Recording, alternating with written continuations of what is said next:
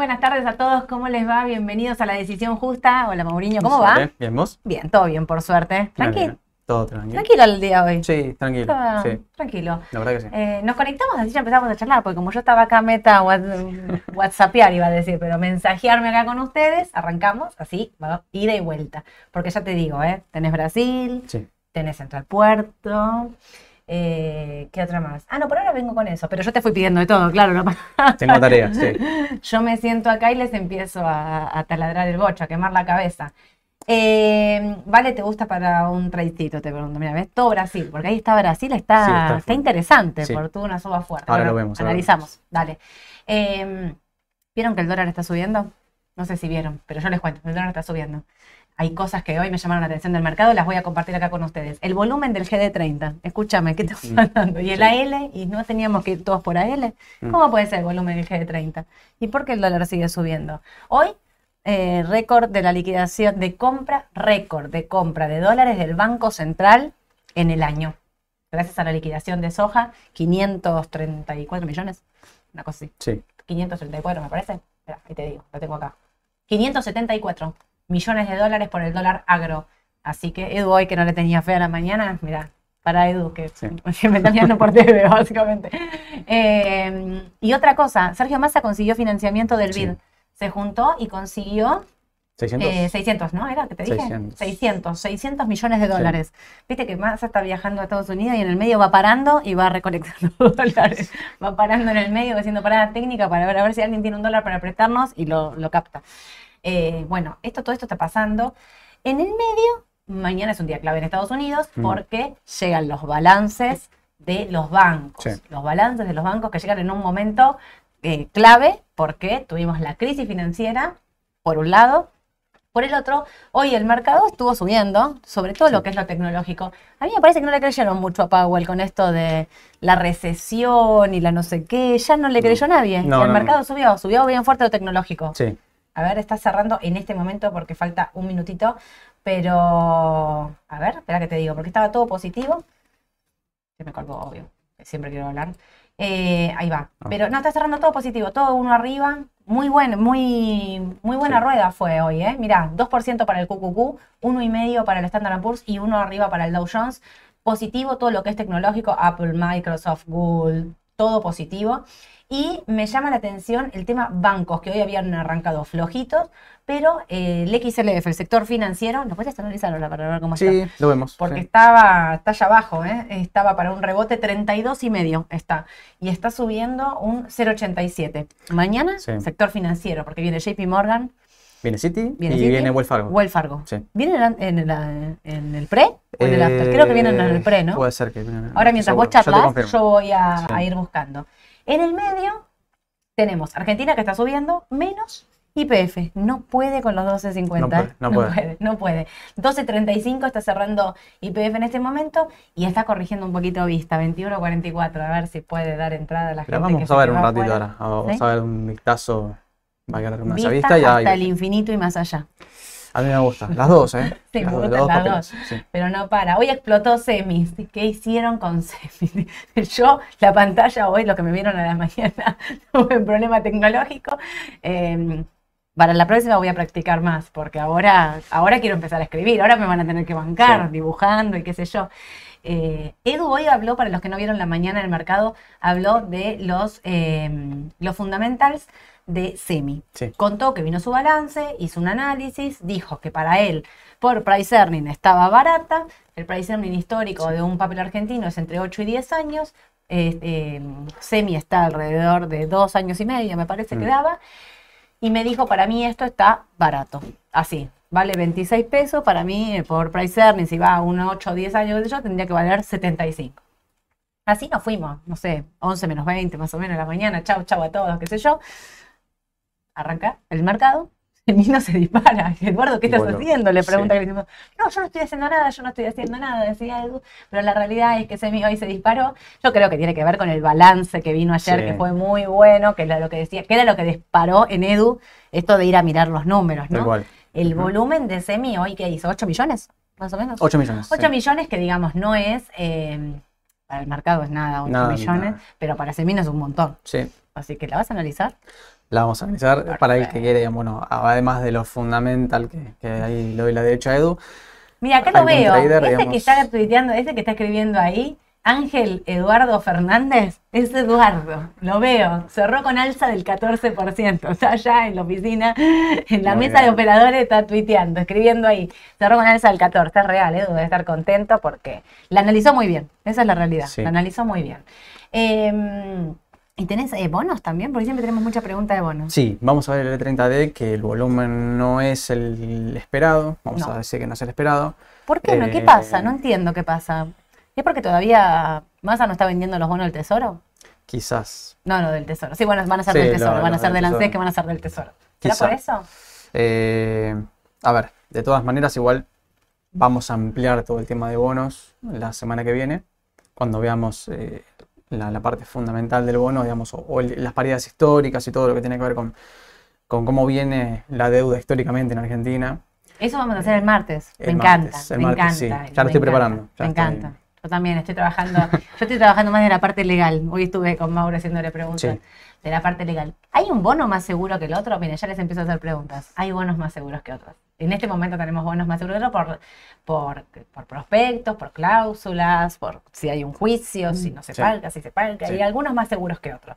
Primero. Segundo, después tenemos eh, el riesgo país. Sí, Tenemos un histórico de riesgo país con acontecimientos máximos y mínimos de cada país. ¿Y por qué hoy tenemos un riesgo país en 2.400 puntos? Lo vamos- todo eso el martes. Lo vamos Está a ver el buenísimo. martes, El martes, sí. Para el martes estamos haciendo de todo. Pero mira, te voy a leer esto.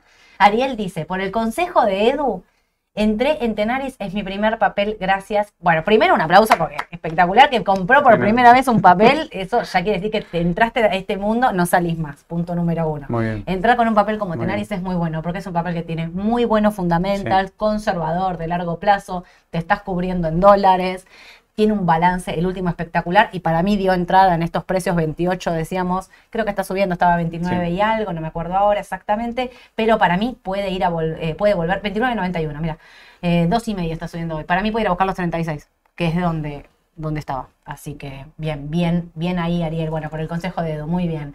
Bueno, te piden acá Morixem, te piden cómo ven las transportadoras. Vendo dólares para comprarte mi no, pin. Pin, pin Sau, me encanta. No, no vendo, tampoco la pavada, dale. No, no se la No sé tanto. Eduardo te diría que sí, que quizás un puchito, que algo, ¿no? Todo depende de la perspectiva que tengas del mercado y el tipo de cambio. A ver, la realidad es que tampoco es 100%, digamos, no, no, no, no hay certeza. Tampoco que el tipo de cambio no se mueva ni que el papel vaya para arriba o para abajo. Esto es análisis. Lo que hacemos acá es análisis. Ate. Sí, Bueno, pero Edu hoy lo fundamentó bien. O sea, Hoy vos podrías bien. decir, bueno, yo vendo una parte de dólares. Lo que pasa es que siempre vender dólares para comprar una acción. Bueno, a ver, ahora hablando en serio, si vos pensás, como digo todas las Claro. mañanas, que va a ganar alguien de la oposición y que a esa victoria va a haber un desdoblamiento, eh, perdón, que van a cortar con el desdoblamiento cambiario, que va a sacar retenciones al campo y demás, bueno, eso sí, Sí. tendrías que comprar un papel del campo, Claro. claramente. Entonces, pero entendiendo que si estás vendiendo dólares para que pase esto, previo a una elección donde todavía no hay un resultado, es de riesgo. Sí. Porque no sabemos quién gana. Mira si gana, eh, no sé, ya no- de de Scioli, qué sé yo, y no levanta la retención del campo. Es que siempre Sí, no se destruye. en un año electoral así, es mucha es muy especulación. difícil, es muy difícil. Sí. Bueno, ¿querés arrancar? Arrancamos. ¿Sí? Hola, Yo para, traje- saludos de la ciudad leprosa de Rosario. Saludos a Rosario. Saludos a está, Rosario. saludos. Me encanta, me encanta que me escriban de dónde están, pero no me escribieron mucho sobre de dónde están. De Rosario, sí. O Juan José. ¿Con qué arrancás? Ah, me Bueno. gusta ese papel. Traje dos, bueno, además de Semino traje, además del E30, traje esta, quizás, eh, un tapado, digamos. Hace mucho que no se habla de Globant. Mm. ¿sí? Hace un montón que no lo hemos Hace mucho que no se habla de Globant porque Globant empezó a, a ceder precio desde noviembre del 2021. O sea, sí, estamos hablando hace un año y medio, prácticamente, un poquito más, eh, un poquito menos de un año y medio de tendencia bajista. ¿sí? Bueno, no quiero alargar demasiado, pero bueno, la tendencia es irregular. Empezó a, a subir, bueno, quien compró este papel eh, allá a, media- a principios del 2020, saliendo de la pandemia, abril, en realidad, después, de- no saliendo de la pandemia, sino de, de la caída por el coronavirus, Sí. ¿te acuerdas? Bien. Entonces, desde abril de 2020 pegó un tramo largo, ¿sí? de, de tendencia alcista, que yo quizás lo interpreto acá, bueno, cada uno lo puede interpretar, estos análisis técnicos, ¿no? Eh, como un hombro cabeza a hombro, ¿sí? Una figura de cambio efectivamente se dio, ¿sí? porque la, Sí. la tendencia se quebró acá en los 262 dólares, esto estoy hablando en Nueva York, ¿bien? Una acción que cotiza en el NICE, luego volvió a hacer una especie de pullback a lo que sería una resistencia dinámica y la tendencia empezó a ser totalmente bajista. ¿sí? Eh, bueno, cruce de medias móviles, como siempre, 5200, siempre que les digo, el dead cross, el famoso cruce, que este cruce indicaría que a largo plazo, mediano a largo plazo, la tendencia es o alcista o bajista. En este caso la tendencia es bajista, la media móvil de 50 corta, la de 200 hacia abajo, y nunca volvió a pasarla, ¿sí? nunca volvió a cruzarla hacia arriba. Ahora, ¿por qué traje Globant? Porque dije, bueno, a ver, lo que hay que analizar cuando hay una tendencia bajista, una tendencia también, pero bajista porque es más atractivo, porque uno tiene que ver qué fuerza tiene esa tendencia, ¿sí? Claro. cuánta fuerza tiene o cuánto puede llegar a seguir bajando el papel si es que la tendencia continúa o no. Bueno, hay diversas maneras de verlo. Yo utilizo siempre mi técnica de las divergencias. Yo siempre les traigo las divergencias porque pueden también verlo de, de otra manera, ¿no? Pero esta quizás sea la, la que yo más utilizo. Bien. En tendencia bajista, mínimos descendentes, ¿sí? Para analizar divergencias, no para trazar un- una línea de tendencia Ujú. distinto. Esas son cosas distintas. Mínimos descendentes en el papel. ¿Y qué pasa? Acompañaba, bueno, yo utilizo MACD y RSI como para osciladores, digamos, eh, de cabecera, ¿no? Para Sí. llamarlo de alguna manera, para ver las divergencias. Si los mínimos de MACD y los mínimos del RSI no condicen con el papel, se estaría alertando que quizá haya un cambio de tendencia. Que también se puede llegar a visualizar en el gráfico porque también los mínimos son cada vez menores, pero Sí. es una tendencia más leve. Si la pendiente no es la misma pendiente que, que, que se, que ocurrió Y acá se recontranota, digo, Se mirando el gráfico se nota Se nota a simple vista, digamos. Exacto. Esto, lo, bueno, la parte fundamental del papel, eso quizá lo dejo para Ale, que es el que más sabe. Se lo podemos Eh, pedir a Se lo podemos pedir a Ale, porque desde lo técnico, netamente desde lo técnico, esto a mí me da la sensación de que estaría frenando. ¿Sí? A ver, mínimos, como les dije, mínimos descendentes bastante fuertes. Y en el MACD no acompañaba en su momento. ¿sí? Ahora, ¿qué pasa cuando llega el 13 de mayo? Es casi ya un año del 2022. Los mínimos, esto es en verde, ¿sí? los mínimos de MACD empiezan a ser cada vez más altos. ¿sí? Cuando el papel marca todavía mínimos descendentes leves. ¿sí? Los volúmenes son importantes porque los volúmenes de suba y de baja siempre impulsan el precio hacia la alza o hacia la baja. Pero esto es a que, bueno, para que tengan en cuenta, yo siempre miro los, los osciladores, siempre miro que haya una, una especie de divergencia. De acá MACD está bastante bien marcado. Yo voy a sacar Ah. primero esto, sí, se ve mucho mejor. Son mínimos ascendentes muy marcados en MACD. Cuando el papel lo hace de manera descendente aún y de manera, digamos, cada vez más tenue. Entonces, MACD solamente no me dice nada. Yo lo complemento con RSI para darle un poquito más de fortaleza a la, a la teoría, ¿no? A la teoría de que podía llegar a cambiar de tendencia. Bueno, más que nada traje Globan porque RSI también me está dando. Siempre en zona no neutral, ¿sí? En zona crítica. sí. Las- son más importantes las diferencias en zonas donde no, no son neutrales, ¿sí? O sea, sería por debajo de 30 y por arriba de 70. eh, en otro caso. En este caso, como está eh, es una tendencia bajista, hay que ver los mínimos dentro de, de las- de las- de la parte, digamos, crítica, donde se producen los cruces y demás. Bueno, los mínimos acompañan, ya desde antes RSI empieza a ser mínimos cada vez ascendentes, ¿sí? cada vez más altos. Bueno, esto hay que prestarle atención, porque así como quizá para algunas personas no le diga nada, a mí me han funcionado en ciertos papeles, pude anticipar eh, Movimientos. movimientos de tendencia. de tendencia, eso, movimientos de tendencia, De que no es el corto plazo. Exactamente, no, esto es más Movimiento de tendencia de largo mediano plazo. largo. Exactamente.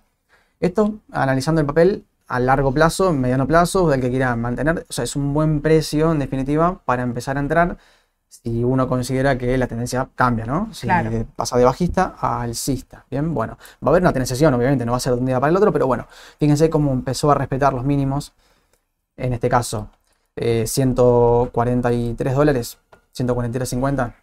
Sí.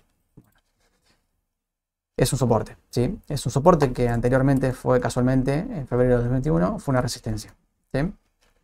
Volvió a ser un soporte no tan marcado en junio del 20 y ahora volvió a tocarlo, ¿sí? volvió a testearlo, se llama test de, de la, del soporte, ¿sí? de un nivel donde evidentemente la, la oferta encuentra demanda. ¿sí? Esa es el- la definición de un soporte. Entonces, bueno, hoy el papel para el corto plazo, a ver, vamos al corto plazo, ya que estamos. Eh, sí pegó un tirón, una suba luego de haber rebotado en 145 más o menos, 146, más o menos 145 intradiario, por ahí 144.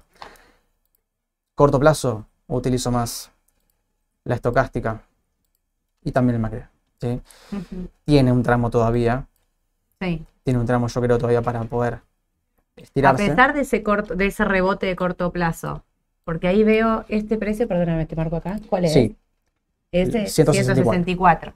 Sí. Claro. O sea, y ahora está 100. 162.80. Claro. O sea, si quieres comprar, tendrías que esperar que pase esos 164. Habría que esperar. o Sí. ¿Vos qué harías? A ver, En el corto plazo, digo. La tendencia de largo parecería que está cambiando. sí. Pero en el corto plazo, ¿vos entrarías? ¿O ahora? Ponele ahora que es el Lapser en 162. O, o entrarías? ¿O esperarías a que pase esos 164? Yo esperaría. Yo Esperarías. esperaría a ver qué hace. ¿Por qué? Porque hay que ver qué pasa con el volumen. Claro. Si el volumen es ascendente y, y rompe una resistencia con un fuerte volumen, es un buen, una buena señal, ¿no? Una- una- Obvio. un buen indicador, digamos, no es un indicador de esto, sino es, es como que le da potencia al salto que pegó al papel. O sea que podría estirarse tranquilamente a 173 y yo te digo, no entres. Y vos me vas a decir, bueno, pero no entres, está bien, pero tengo un 7, un 8% en dólares que todavía puedo ganar. Claro, Entonces, si el papel llega acá, me van a querer matar, claramente. obvio. Entonces, hay que ver qué No, pasa pero por ahí si pasa esos 164, sí me puedo subir Con ahí. volumen. Con sí, volumen ahí sí me puedo subir. Exacto. Entonces ahí sí tengo ese 7%. Exactamente. Entonces, bueno, hay un oscilador de volumen, yo lo utilizo. Lo pueden ver acá también con las, con las barras, ¿no? Pero Sí. fíjate qué pasa. El volumen está todavía en negativo. ¿sí? Negativo. Tiene que pasar el, el nivel de cero como para empezar a Para hacer un volumen importante. Claro, como para que yo lo considere como un volumen que puede llegar a romper una resistencia. Está bueno eso del oscilador de volumen. Creo que es la primera vez que lo traes. Nunca Sí, lo habías ser. contado. Me gusta a mí el Está oscilador bueno. de volumen. Está bueno porque uno se interpreta. Puede decir, uh, mirá, las barritas, esta no sé qué, si es- está más Claro. larga, está más, más Sí, sí, cortita. sí. Bueno, olvídense, tienen el oscilador de volumen. Cuando cruza cero hacia arriba, es una señal de que el volumen está subiendo. Cuando cruza hacia Claro. abajo, está bajando. Está bueno para ver las tendencias, subas y bajas, ¿no? Digo, no solo para cuando comprar, sino también para cuando decimos vender. Eh, mirá, es con, con un volumen importante. Nosotros miramos muchísimo, muchísimo para decidir la compra y la venta de un papel. Sí, en las carteras de Raba decidimos muchísimo en base al volumen. Es importantísimo. Impresionante. Es importante porque si uno se sube, por ejemplo, a este papel ahora y el volumen empieza a ceder, Claro, ¿qué pasa? Quiere decir que las compras son cada vez menores. claro. Entonces Sí, sí, los vendedores obvio, empiezan obvio. a vencer, a torcer como una pulseada, piensen como una pulseada, compradores y vendedores. Cuando los vendedores empiezan a torcer la tendencia de, esa- de esa- de esas compras, empiezan a ganar volumen, Sí, aparecen las, las barritas rojas y el papel empieza a corregir como acá. ¿sí? Entonces, bueno, en el corto plazo, tengan en cuenta que ya subió lo que tenía que subir quizás en el corto plazo. Bueno, esto es imposible, digamos, de detectarlo, solo con soportes quizá, porque la realidad es que nunca cruzó, nunca se sobrevendió.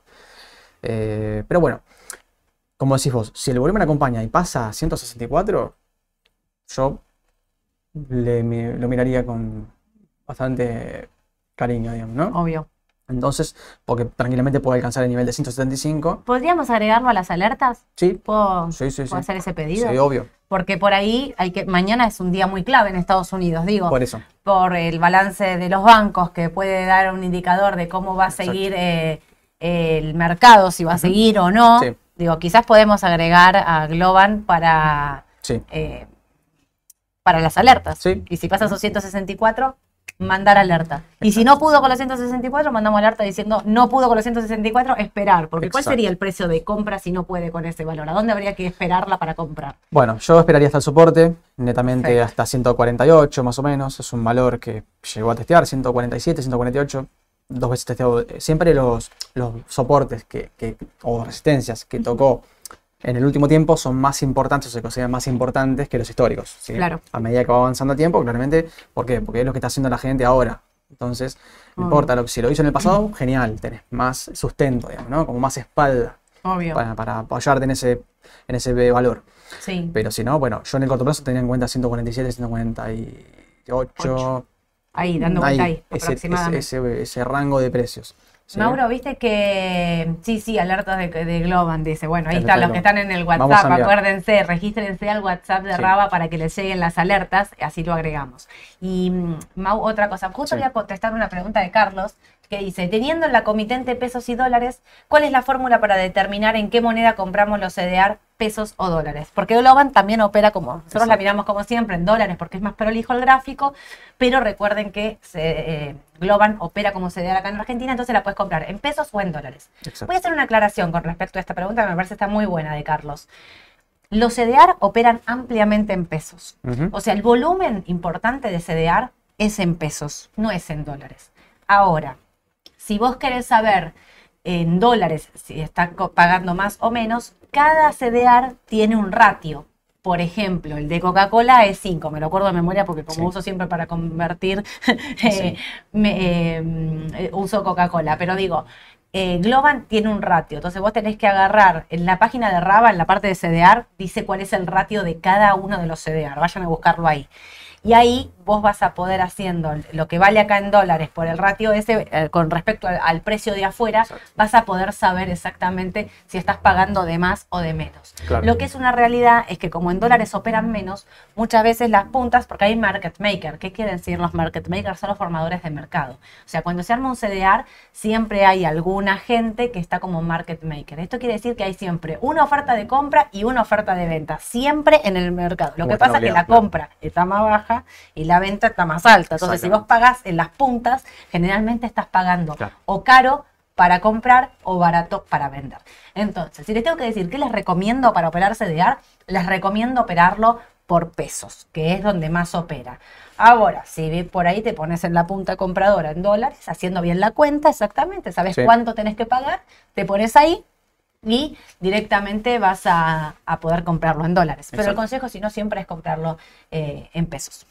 Sí, ¿Sí? coincido totalmente. Sí. Así Pero que bueno, eh, bueno, bueno, Globan quedó clarísimo, me parece. quedó claro, corto ¿y un plazo. objetivo, perdona, ¿me puedo Sí. hacer dos preguntas con respecto a esto? ¿Un Obvio. objetivo de largo plazo?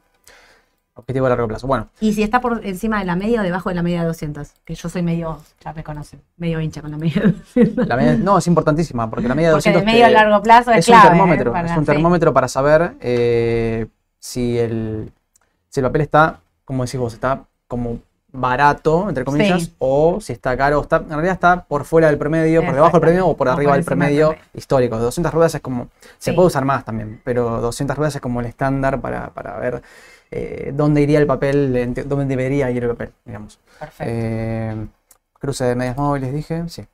Bien. Está bastante por debajo. O sea, tenés todavía un 11% un 11% a la media. a la media de 200. Perfecto. ¿Y eso me coincide con algún valor? Mm, mirá. 180, y- bueno, Sí, eh, coincide con, esta, con este valor, digamos, con este soporte de 180. Vamos a dejarlo. Vamos a Si redondear en querés 180. ser ultra conservador, pregunto, ¿no tendrías que, digamos, la confirmación de la confirmación de la confirmación es esperar que toque ese valor, que supere la media de 200 y ahí comprar para el mediano a largo plazo? Sí, es lo ideal. Es lo ideal. Es lo para el largo plazo, para el conservador, el que no quiere arriesgar, digo, podría esperar esa, esa indicación. Es porque que supere la media de 200 va a dar eh, un buen panorama para el largo plazo. Bueno, también tienen, dato también, el canal de regresión, que yo siempre soy hincha con el canal de regresión. El canal de regresión es un promedio, ¿sí? De desvíos. Acá estamos hablando, bueno, de 100 ruedas, esto más o menos a ojo, te diría que son 300 ruedas, más o menos, del cambio de tendencia hablo. Un Sí. poquito más, me quedé corto, cerca de 350, ponele.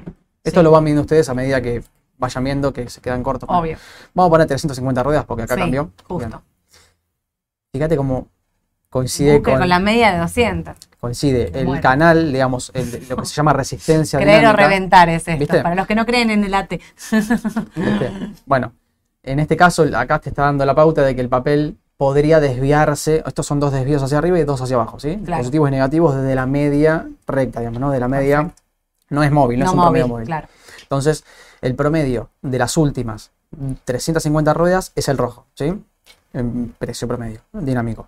Bueno, se desvía, si se desvía, ¿cuánto puede llegar a desviarse? Bueno, acá es un valor, digamos, 180, dije, bueno, como redondeo, ¿no? O sea, 182, 184, pero es ese valor, Sí.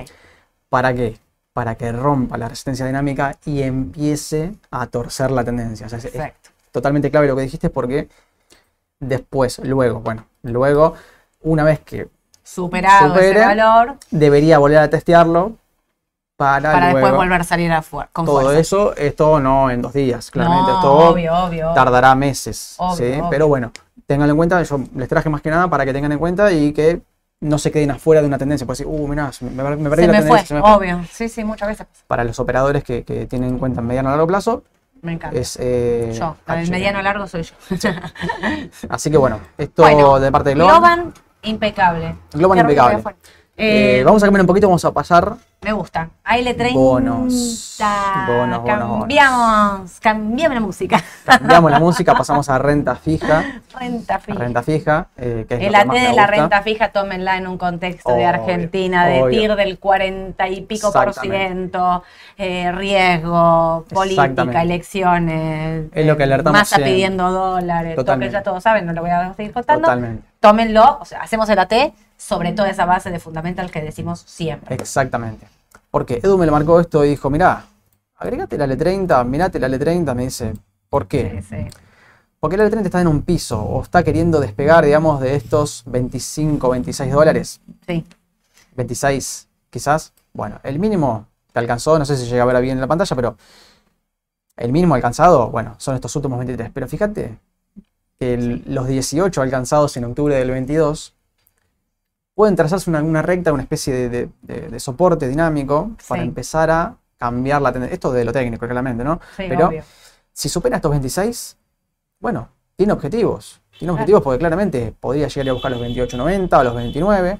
Tranquilamente podría ir a buscar este tipo de valores, por ejemplo, Los 32. 30 dólares. Los 32, más o menos, famosísimos ¿no? Los 30, tren- exactamente. La compra de masa. Exactamente.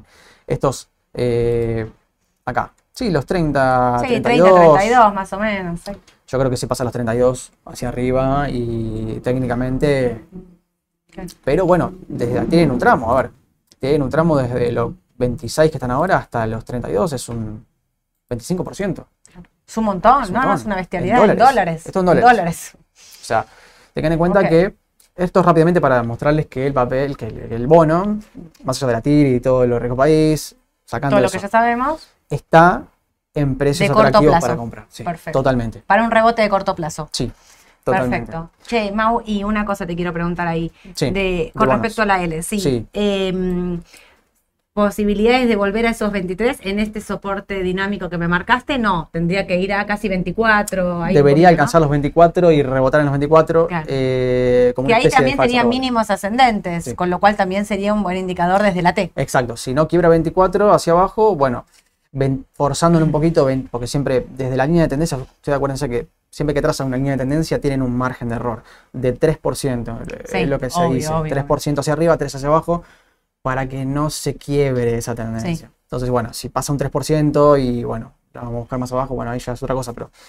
tengan en cuenta que un 3% por debajo de esos 24 estaría todavía en juego el Perfecto. papel. ¿sí? Te voy a decir una cosa. Sí. El señor Eduardo Fernández, que está participando activamente en el chat acá de, eh, de- de YouTube, dice, bien Mauro, coincido plenamente. Te está avalando desde, Edu. la mesa de operadores. Y yo con, y yo con vos. Muy bien. Muy bien, se habían puesto de acuerdo, muy bien. Excelente. Bueno, ya que lo tenemos a Eduardo acá, em, ¿tenés coso? Eh, Sí, se me fue. Semino. Semino, ahí Ah, no, Eduardo, bien. escuchá. Semino. Semino. Bueno, Edu, yo te banco con.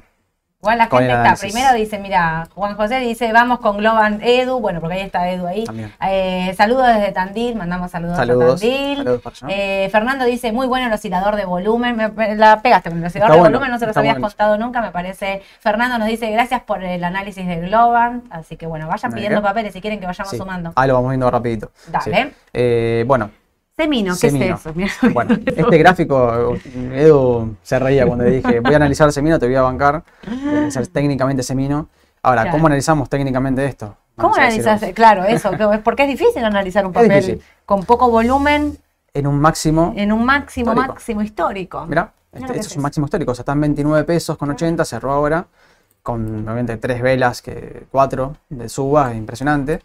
Eh, bueno, esto primero hay que ver si hay una tendencia, como siempre digo, ¿hay una tendencia o no hay una tendencia? Sí, claramente, hay una tendencia que nació, según las medias móviles, nació en septiembre del 21.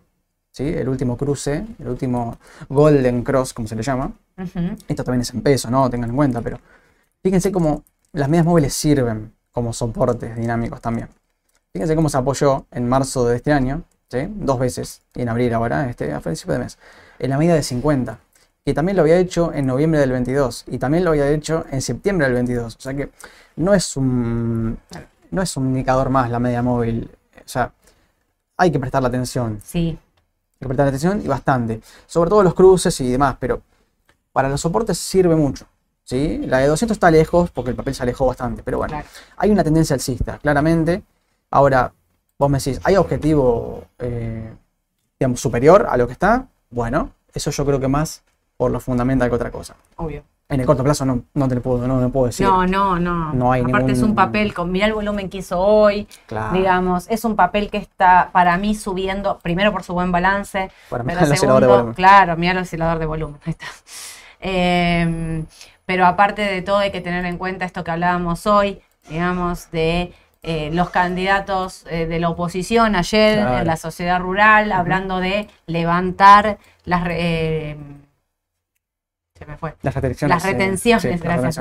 las retenciones eh, al campo, entonces todos estos papeles se verían realmente muy beneficiados. Exacto. eh, entonces, pero siempre digo, o sea, si eso pasa, buenísimo, pero atentos porque si esto no pasa, miren el, el oscilador de volumen, Mauro se los está mostrando ahí claro. Y otra cosa también importante es decir, estamos en la previa de una elección, faltan 120 días para una Sí, paso no. aproximadamente.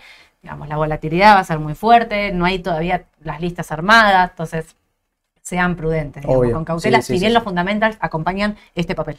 Esa es la realidad, acompañan este papel. Exactamente. Bueno, de lo fundamental, ok, 10 puntos. Perfecto. Desde la tendencia, es una tendencia alcista, ¿sí? No hay mucho más que, que- que ver acá. Ciclamente mínimos ascendentes, está en histórico, bárbaro. Bueno, la pregunta del millón. ¿Entro? ¿Hoy está para entrar en el papel? ¿Entro mañana en el papel? Porque claramente es la pregunta que me van a hacer todos y Sí. es verdad. Bueno, ¿en qué me baso yo para ver si el papel está sobrecomprado o sobrevendido? Lo mismo de siempre. No hay mucho, no hay mucho misterio acá, no voy a ser el misterioso ni sacar nada nuevo. La estocástica y el MACD, ¿sí? Sí, El estocástico está, está sobrecomprado, sí, claramente, después de cuatro o cinco velas verdes, suba con fuerte volumen, obviamente ascendente. MACD que dio compra, ¿sí? lo dio eh, el 10 de abril, eh, ahora esta semana, el lunes. sí. Entonces, eh, si no ve mal, sí, si no, sí, el 10 de abril. Bueno, yo creo que tiene un tramo más. Y sobre todo por el volumen, porque el volumen es clave, Claro. insisto. El volumen es clave y fíjense lo que pasó acá.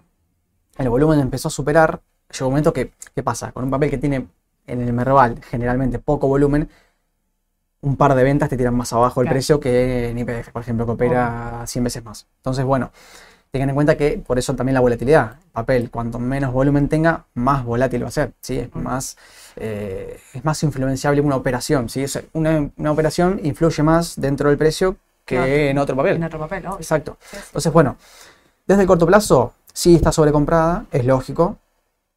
Pero yo, desde lo técnico, Sí, no lo veo para corregir mañana. Yo diría, yo, yo saldría ya. no. Vos esperarías para salir. Yo si estoy Si comprado, te estás espero. comprado, esperás. Espero para Y salir. si no estás comprado, ¿comprás? Yo nunca soy partidario de comprar en un papel sobrecomprado. Ok. Y menos en un papel ¿De que largo, tiene de corto plazo? de corto plazo. ¿Y de largo plazo? De largo plazo sí, porque lo fundamental. Analizás lo fundamental y lo que es de elecciones, político, pipi, pipi, todo lo que hay en el papel dando Exacto. vuelta.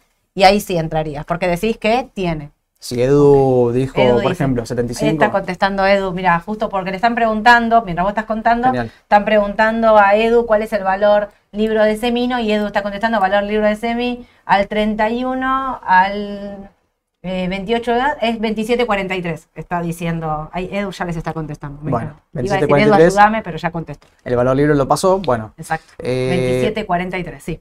Bueno, esto probablemente siga por la misma inercia del mercado, ¿sí? Ok. ¿Por qué? Porque cada las personas claramente se empiezan a subir, ven que sube y se empiezan a subir adentro, arriba del tren, Sí, sí, sí. obviamente. Eso es lo que impulsa el precio. Eso también es lo que impulsa, digamos, los candidatos. En este caso, la política influye Mm. mucho. Presten Sí. mucha atención a lo que hablan los candidatos políticos en este momento, porque eh, yo me acuerdo cuando en la elección anterior, y en la anterior ni que hablar, cuando era Sí. gobierno 2015-2016, el cambio ahí de, de gestión de, de Cristina Mauricio, fue que, mm, eh, que todos los papeles del agro volaron Claro. digamos, y subieron papeles muy caputos, después había Mirgor, eh, o sea, papeles muy, muy específicos, pero hay que prestarles mucha Sí. atención a lo que dicen, Sí, porque acá influye, más en un papel de poco volumen. Total, Es, es- es bastante... totalmente. Pero bueno, desde la Eh, T, de corto no, repasamos. De corto no, de largo podríamos seguir, teniendo en cuenta todo lo político. Claro. Por lo fundamental, Edu recontra dijo que sí. Sí. Bueno, eh, esto acá marqué las bandas, estas son las bandas de volatilidad, sobrepasa obviamente porque acompaña a la sobrecompra. MACD cortó, hay que ver qué pasa con MACD. Yo más que MACD, igual aún así, yo insisto con el oscilador de volumen porque esto es clave, en este caso más clave aún. Eh, y de todas maneras tienen un indicador que es muy bueno para ver si la tendencia es fuerte o no, que es el índice de movimiento direccional, que yo lo he nombrado acá un par de veces. Sí. Bueno, el índice de movimiento direccional, también conocido como DMI, ¿sí? o ADX DMI, que es una combinación de ambos, ¿qué me marca a mí? Me marca la fuerza que tiene la tendencia programada para 14 ruedas. Acá hasta 14 pueden programarla para lo que ustedes se sientan más cómodo, obvio. Pero yo acá, por, por- por defecto, está en 14 ruedas. O sea que a mí me mide cuánto, las últimas 14 ruedas, qué fuerza tiene la tendencia. Si hay una tendencia, esto no sirve para tendencia lateral. Esto tiene que ser tendencia alcista o bajista. Entonces, bueno, digo, Marco 40 y 20. ¿Por qué 40 y 20? Porque son valores claves. Son los valores claves que tiene que tener en cuenta el que opera con DMI. Cuando, por eso yo digo que quizá me genera dudas de, de- de salir. de que yo no saldría. ¿Por qué? Cuando la línea azul, que es el DMI, acá lo verde y rojo no le presten atención. por ahora es lo azul, ¿sí? Sí. que es cuando el DMI sobrepasa por arriba a 40, el nivel de 40, que quiere decir que hay una tendencia fuerte, ¿sí? Al alza o a la baja, no importa, en este caso es al alza. Pero como todavía no aflojó, parece no haber aflojado el impulso, yo no, si estoy comprado no saldría aún. Claro, Porque entre el volumen, que es bastante ascendente, es bueno, obvio. y yo no sé qué va a pasar mañana, pero esto está en buen, buen volumen, tiene sustento aún para seguir subiendo. Eh, entonces, la vela tampoco hoy no fue una vela que tenga mucha sombra, como para decir, "Mm, no me, me gusta, no me gusta porque es una vela bajista. Yo No. le doy ok, le doy el, el pulgar para arriba. para el pulgar. No entraría si estoy líquido, pero tampoco saldría si estoy comprado. Esperaría. Esperaría que el DMI afloje porque tiene que bajar el nivel de 40 para aflojar la tendencia y Mm. el volumen empieza a achicarse porque tiene que ser todo junto, va todo junto. Sumen la estocástica, si está sobrevendido, eh, sobrecomprado. Juan José te bandas. pregunta el ADX. Es este. Ahí está. El ADX es en una combinación con el DMI. O sea, el ADX es la línea azul. Ahí ¿sí? está.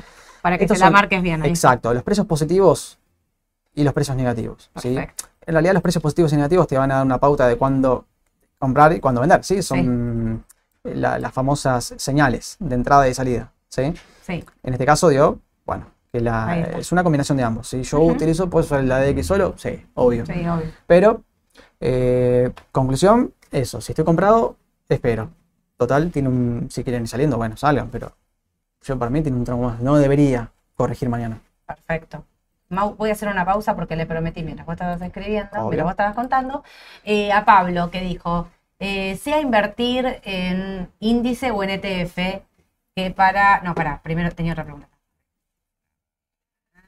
Hola Sole, cuando decís que compremos QQQ, Dow Jones o Standard Poor's o cualquier índice, primero, ¿se puede comprar ese índice o tiene que ser a través de un ETF que lo replique? ¿El ETF es lo mismo que un fondo común de inversión? Primero, Pablo está conectado desde Vancouver, desde Canadá, Mirá. así que no sé qué hora es en Vancouver, no tengo ni idea. ¿Hará frío? Me imagino como que hace frío, pero no sé. De paso, ya que estás, contamos, contanos cómo está allá.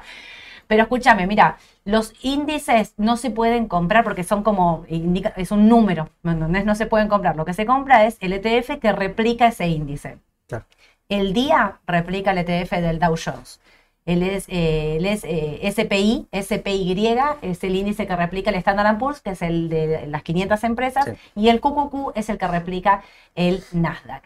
Estos tres ETFs replican exactamente cada índice que es lo que se opera, ¿sí? Claro. Por eso miramos directamente, a veces ni miramos el índice, miramos directamente el ETF porque lo replica exactamente igual. Exacto. Ahora, si el ETF es algo igual a un fondo común de inversión, nada que ver.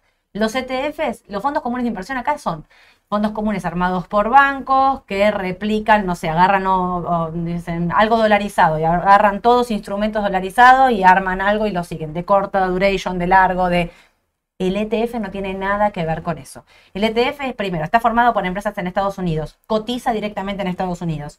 Y cuando lo arman, replican exactamente el índice. Por Claro. ejemplo, el S&P eh, replica las 500 empresas, agarra y replica exactamente eso. El Nasdaq, cuando mirás la composición, vos podés mirar en las páginas cómo es la composición de- del QQQ y te dice qué porcentaje de cada empresa principalmente tiene. Vas a ver que el Standard Poor's y el QQQ, las primeras empresas son del Standard Poor's son tecnológicas. Sí. Eh, y el Dow Jones son las 30 principales en- empresas de la industria de Estados Unidos que lo mismo, el día replica el ETF, el Dow Jones, y que es el índice, y lo replica exactamente. No tienen nada que ver con un fondo común de inversión, nada, nada, nada No. que ver. Son dos instrumentos totalmente distintos. Estos índices vos los podés operar en Estados Unidos. Hoy lo dije a la mañana, pero me parece que nunca lo había dicho, que en, la cuenta en Raba vos podés operar en el mercado local y afuera directamente. Pero si tenés cuenta, o sea, no hace falta que tengas una cuenta en Estados Unidos No. para operar estos índices. Compras y los vendés el ETF como si fuese una acción. Compras y vendés exactamente igual. Estos, los ETF se utilizan para diversificar. Si vos querés comprar sector tecnológico, pero no sabés si Google, si Amazon, si Apple, lo que sé yo, compras el QQQ, el, el índice tecnológico. Fíjense que Edu a la mañana habla de papeles, pero generalmente habla de índices, porque para ver la tendencia de un sector, mirás el índice principal de ese sector. Entonces decía, desde la cuenta de Raba vos podés operarlos directamente. Pero si querés, tenés la cuenta en Raba y querés operar en pesos, los, eh, estos índices, estos ETFs, tienen CDR, con lo cual también los podés operar en pesos acá en Argentina. Si ustedes me preguntan a mí, yo siempre prefiero operar el papel en Estados Unidos directamente. Por tipo de cambio, porque lo opero en dólares, porque diversifico mi inversión, digamos. O sea, prefiero siempre estar mirando una parte que me parece más puro. Acá, viste, te sale una normativa, baja el contado con liquidación, te baja el CDR. Y vos decís, no tiene Sí. nada que ver, baja por tipo de cambio Exacto. Pero puedes operarlo directamente afuera. Y después me preguntabas algo con respecto a eh, los dividendos. Bueno, los dividendos generalmente uno los reinvierte en la misma empresa, digamos, ¿no? O sea, pero podrías retirarlo y usarlo en dólares, digamos, no, no hace falta que lo reinviertas en el mismo. Ahora, si vos preguntas las empresas que tienen, arman los ETF, cuando esa empresa paga dividendo, sí, si el ETF paga dividendo, paga dividendo a, eh, a vos que sos el tenedor de ese, de ese. ETF, te paga el dividendo, ¿sí? Dicho esto, Genial. Podés avanzar, pero pará, tenés de todo. ¿eh? Tenemos Yo que. Sí, acá. pidieron así vamos Te a. pidieron Texar. Te Texar. piden bancos. Yo te empiezo a leer porque acá hay de todo, ¿eh? Para, porque estaba hablando y no miré, pero voy a ir para arriba. Te pedían Meli, te piden Vale, Bueno, bien. te piden de Bueno, todo. A ver, eh, Texar, ¿te Despegar, Tesla, parece? Despegar. Tesla. Tesla es- Tesla, Tesla, Tesla. Sí. Texar, Texar ya te dije. Bueno. USB, DAL, Alicia, Macro, francés. Bueno, igual tengan en cuenta, sí, digamos, porque veo que, que hay muchos papeles del Merval. El Merval está en máximos, sí, pero yo me espero una corrección en el corto plazo. A nivel general, no por papel, sí. O sea, en general, los papeles argentinos están para una corrección mínima de corto plazo. O yo espero, por lo menos, el IBF, que yo es un papel que sigo mucho, sí espero una corrección de corto plazo. Sí. Eh, por ejemplo, vamos a ver. Texar, vamos, vamos a verlo acá directamente en. O sea, está sobre. No quiero decir que vaya a bajar mañana, ni mucho menos, pero no, obvio. están con un, con un tirón, digamos, de corto plazo, poquito sobrecomprados. Eh, y es normal también, ¿no? Después de prácticamente más de 15 días, 20 días de subas. ¿Sí? Por ejemplo, eh, banco, vamos a agarrar un representante, Galicia. Vamos a verlo en Nasdaq directamente. Lo mismo. A ver, 14.20 es el valor como que al que todos queremos llegar, ¿no? El, doble techo que hizo último. Yo me estoy centrando en el último tramo, ¿no? No voy Sí, a hablar de obvio, tendencia porque si no, no terminamos más. Eh, corto plazo, Sí, compra, ¿sí? ¿Estamos de acuerdo? MACD está dando, eh, está todavía en negativo, ¿sí? Que MACD esté en negativo significa que el papel no es, a ver, en castellano no tendría la suficiente fuerza como para eh, continuar, Avanzar. digamos, una tendencia de corto plazo, ¿sí? MACD, fíjense que es, MACD es una diferencia de media móvil contra una media móvil, entonces sí. es importante, sí, pero es un indicador más lento que los estocásticos, que, que el Williams y cualquier otro eh, oscilador, ¿sí? Sí. Yo utilizaría osciladores para operar en corto plazo. Eh, ¿Puede todavía llegar a los 13 dólares? Sí, tranquilamente, puede llegar a 13 dólares, pero tengan en cuenta que está entrando en un nivel de sobrecompra, ¿sí? Sí. Está presionando al alza el, el precio, ¿sí? El mercado mismo. Y ojo con el volumen, siempre lo mismo. El Perfecto. volumen es clave. Estaba mirando mientras vos hablabas Sí. el Merval en dólares, que está, eh, hoy cerró Sí. en 6.72, Sí. que está ahí, no, no, no avanza. Yo creo como Mauro que el Merval en dólares está para... Necesita una Necesita corrección. una corrección, necesita descansar. Sí. Em, Me ¿me puedo pedían-? Eh, sí, porque bueno, de bancos más o menos, para no hacer todos, En hicimos general, Galicia, más o menos están todos muy parecidos. Puedo preguntarte de Come, porque te preguntan, ¿cuál es la resistencia de Come? Bueno, Comercial, comercial del plata. bueno, y comercial. después, eh, y después EWZ, porque lo había prometido Brasil. todo. Bueno, comercial. sí, Resistencia va a depender. Primero, esto es una tendencia alcista. ¿sí? Entonces yo tengo que primero definir acá lo- los, los dinámicos. ¿sí? Eh, vamos a suponer que son 300 ruedas. 300 ruedas. Eh, nada, más o menos. Aceptable. Esto obviamente es dinámico. ¿sí? Sobrepasa o a veces ni llega. ¿Bien? ¿El papel entra en sobrecompra? Sí. ¿Está sobrecomprado? No, porque todavía ni siquiera dio señales de salida. Eh, una resistencia posible, yo creo, más allá de esta resistencia histórica que son los 27.30. Sí, 27 de pesos sería una resistencia dinámica, 28 en todo caso. Si sobrepasa un poquito y si, si- si se pasa de rosca, ¿no? Como, como solemos decir. eh, y sobrepasa la, el- la anterior resistencia, sí. 27 y pico, 28. Eh, más que una resistencia puntual, más que un, un valor puntual, yo Ujú. tendría en cuenta qué es lo que pasa acá. Sí, el volumen y todo, bla, bla, bla. Perdóname, ese volumen rojo es eh, sobresale, es terrible. Sí, sí. Este fue un volumen, digamos, bueno, donde el precio cambió. Bueno, en una rueda duró, pasa que, ¿qué pasó acá?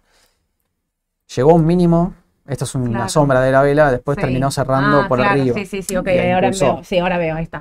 Está bien, no veía, Entonces, no veía. eh, yo creo que el volumen más tiene que, que ver, con, tiene que ver sí, con esa sombra que hizo, está Sí, perfecto. es eso. 20 entonces, para los que preguntaban... eh, De Come, 27, eh, 28. 27, 28 aproximadamente, Sí. 27, 60, 28, la, eh, la resistencia. Tenés más o menos un 10%. Perfecto, Por ahí. impecable.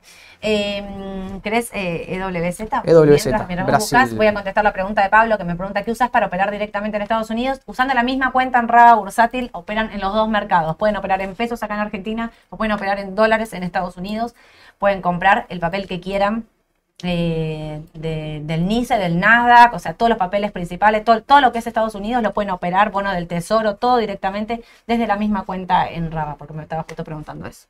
Bueno, este es el claro ejemplo de una tendencia lateral. ¿Viste cuando dicen, che, ¿está lateralizando? es esto, esta es la definición de una tendencia lateral. Donde los mínimos y los máximos, está bien que los máximos sean descendentes, pero Sí. los, si los mínimos no son descendentes y no acompañan, o esto es prácticamente, se está acotando, digamos, ¿no? El- el- digamos, como, como la amplitud que tiene entre resistencia y soporte, pero yo, yo lo tomaría como una tendencia lateral, ¿sí? donde sí alcanza por momentos eh, máximos cada vez más altos, en este caso, eh, pareció haber despegado después del 2020 una tendencia alcista, sin embargo, en el mitad de 2021 volvió a caer, llegó a 42 dólares y no pudo pasar, doble techo. Doble techo, después intentó alcanzarlo, quizás llegó a los 39 dólares y nada más. Corto plazo, básicamente esto es, bueno, también Igual a mí me gusta ese doble piso que hizo ahí Sí, el. LWZ. Muy, muy marcado ese doble piso. en los Me 26. gusta, es una muy buena, es un muy buen indicador Sí, totalmente. ese doble piso ahí, ese rebote. De corto plazo, decíamos, tiene para, para corregir un Sí. poquito, ¿eh? No, Coincido. o sea, de corto plazo no entraría. No, habría que ver qué pasa entre los 27 y 28 dólares, creo yo. Eh, Sí. Tiene si muchos los pasa gaps estos esto. 30 dólares, sí. Por ahí decíamos, ¿no? Antes de empezar, que pudiera cerrar el gap ese que dejó ahí abierto, Si 26. cierra el gap, está en los 27.90, Eso. 28. ¿sí? Como para que tengan en cuenta, 28 dólares. Mm, Eh, MACD viene hace rato dando compra, mm. aflojó un poquito y el volumen empieza a ser más chico, ¿sí? Fíjense que, bueno, otra vez acá el oscilador de volumen, pero es, es importante. Fíjense cómo empieza a cruzar a, a cero hacia abajo, ¿sí? Vuelve a, a, romper cero hacia abajo. Entonces, yo lo esperaría para entrar, esperaría 27, 20, sí, 28, 27 y pico. Sería ahí como, como el precio de entrar. Cepu, porque le prometí a Adrián Cepu, y si no, Adrián me va a matar, porque le dije a las 5 que iba a haber Cepu, me va a matar. Cepu. Ahí va. Bueno. Me avisan por WhatsApp que llegó mi sobrina a visitarme, me muero. Lo digo acá en vivo porque la primera vez de mi sobrina acá en la oficina, me muero. Mira. Ahora vamos a saludar. Eh... No la traigo acá en vivo porque destrozó no. No. Dos añitos, imagínense. Bueno, Central Puerto. La tendencia es alcista, ¿sí? Inició con fortaleza, salió de la tendencia lateral, salió en eh, julio del año pasado, ¿sí? Comenzó un camino de mínimos ascendentes. ¿Qué pasa acá? Vamos a decir, ¿cambió la tendencia o empezó a cambiar la tendencia? Bueno, vamos a verlo bien. Parece haber quebrado, ¿no? Y parece haber hecho un polvo de resistencia. Sí. Bueno, siempre que tengan dudas a ver si tendencia cambia o no. Eh, y bueno, lo mismo de siempre. MACD y, y RSI de fuerza relativa, como para ver las divergencias, en este caso negativas. ¿sí? Sí. Hay divergencias negativas en MACD y RSI, máximos ascendentes. Yo en MACD no lo veo. Sorry. Tranquilo. En MACD el, o sea, el último máximo de MACD me indica que es mayor al anterior. ¿sí? No es una divergencia bajista o negativa. Ahora, ojo con el, con el próximo máximo, porque yo no sé hasta dónde MACD va a llegar. MACD hace máximos cuando cruza hacia arriba o hacia abajo, ¿sí? O sea, en este caso, cuando cruza hacia abajo empieza a ser cada vez menor, ¿sí? El valor. Entonces, bueno, eh, habría que ver qué pasa, ¿sí? Habría que ver qué pasa si MACD hace un mínimo eh, menor a, a, este valor, ¿sí? Y RSI lo mismo, siempre en zona no neutral. Bien, corto plazo, pues me están preguntando por el corto plazo, directamente yo voy a la estocástica y voy a las bandas para no complicarme. Está sobrecomprado y probablemente mete una corrección de corto plazo y yo lo esperaría en 5.66. Para mí está como el mercado, como el Marval en general. Está para corregir. Sí, en general el Merval está... Está todo muy parecido, así menos los bancos porque estaban muy atrasados y negativos, está muy así. En general está todo más o menos eh, para corregir en el corto plazo. Sí, todo normal. Bueno, bueno, Mauro, para, porque tengo de todo. Voy a contestar una pregunta de bonos. Eh, Sole, ¿qué hacemos con AL29 y 30? ¿Mantenemos a Finish? No sé si mantenemos a Finish, pero ahora en estos precios no vendo. No vendo, no vendo, no vendo, estoy segura el, conéctense el martes. El martes, el, martes, les vamos a, contar y les vamos a mostrar dónde estamos, qué pasa, dónde estamos históricamente parados, qué pasa con el riesgo país, qué pasa con los bonos. No se lo pierdan y les vamos a explicar lo fundamental de por qué nosotros creemos que no hay que vender bonos en este precio. No sé si vamos a mantener a Finish, porque honestamente no sé qué va a pasar en la elección, no sé qué va, qué va a ser el próximo gobierno, sea este gobierno continuidad de esta gestión, sea uno nuevo. La verdad es que decir algo de tan largo plazo no, no me animo realmente, pero sí estoy segura de que estos no son precio de venta. ¿Sí? Así que, pero bueno, quedaron un montón de papeles, obviamente, pero bueno, la semana que viene, lo dejamos para la semana que viene porque ya van como 50 minutos y no nos van a, nos van a matar. Eh, y quería contestar una pregunta más que me decían cuánto, eh, cuál era el mínimo para invertir o cuál era, la perdí, pero la tenía por acá. Eh, bueno, la perdí, pero era cuánto podés operar o cuánto, o cuánto tengo que hacer para abrir una cuenta. Muchas veces nos preguntan en Raba si es verdad que tenemos un mínimo de apertura de cuenta. Tenemos un mínimo de apertura de cuenta y tiene una explicación eso. La explicación es que todos tienen asignados, eh, todas las personas que abren cuenta en Raba tienen asignado un productor. El productor, que puede ser Mauro, Aye, Edu, Priscila, Leonel, digamos, ustedes ya lo fueron conociendo a casi todos, los guían y hacen un asesoramiento personalizado de la cuenta. Eso hace que no podamos eh, abrir 200 mil millones de cuentas porque no podríamos atenderlo y porque no podríamos darles el servicio que queremos. Así que el motivo de por qué hay un mínimo de cuenta en Raba es ese, los chicos los ayudan, los guían, pero también hacemos esto para todos todos, no hace falta que sean clientes de Raba, nosotros estamos acá porque consideramos que si todos sumamos a la educación financiera desde la T, lo fundamental, las noticias de la mañana en el mercado, hacemos crecer el mercado y realmente a nosotros es lo que nos apasiona y lo que queremos compartir con ustedes. Así que acá estamos. Bueno, Dicho esto, Mauro, estuviste espectacular. Muchas Felicitaciones. Gracias. Muchas gracias. Espectacular todo lo que hiciste. Nos vemos el. Oye, jueves. Nos vemos el, El martes. el martes. Gracias. Tenemos una bomba el martes El con los bonos. martes, nos vemos el martes, 9.45 de la mañana, en la mañana del mercado con Edu para contarles todas las noticias y a la tarde especial con Mauro de bonos. No se lo pierdan. Que tengan una excelente tarde a todos. Chau, chau.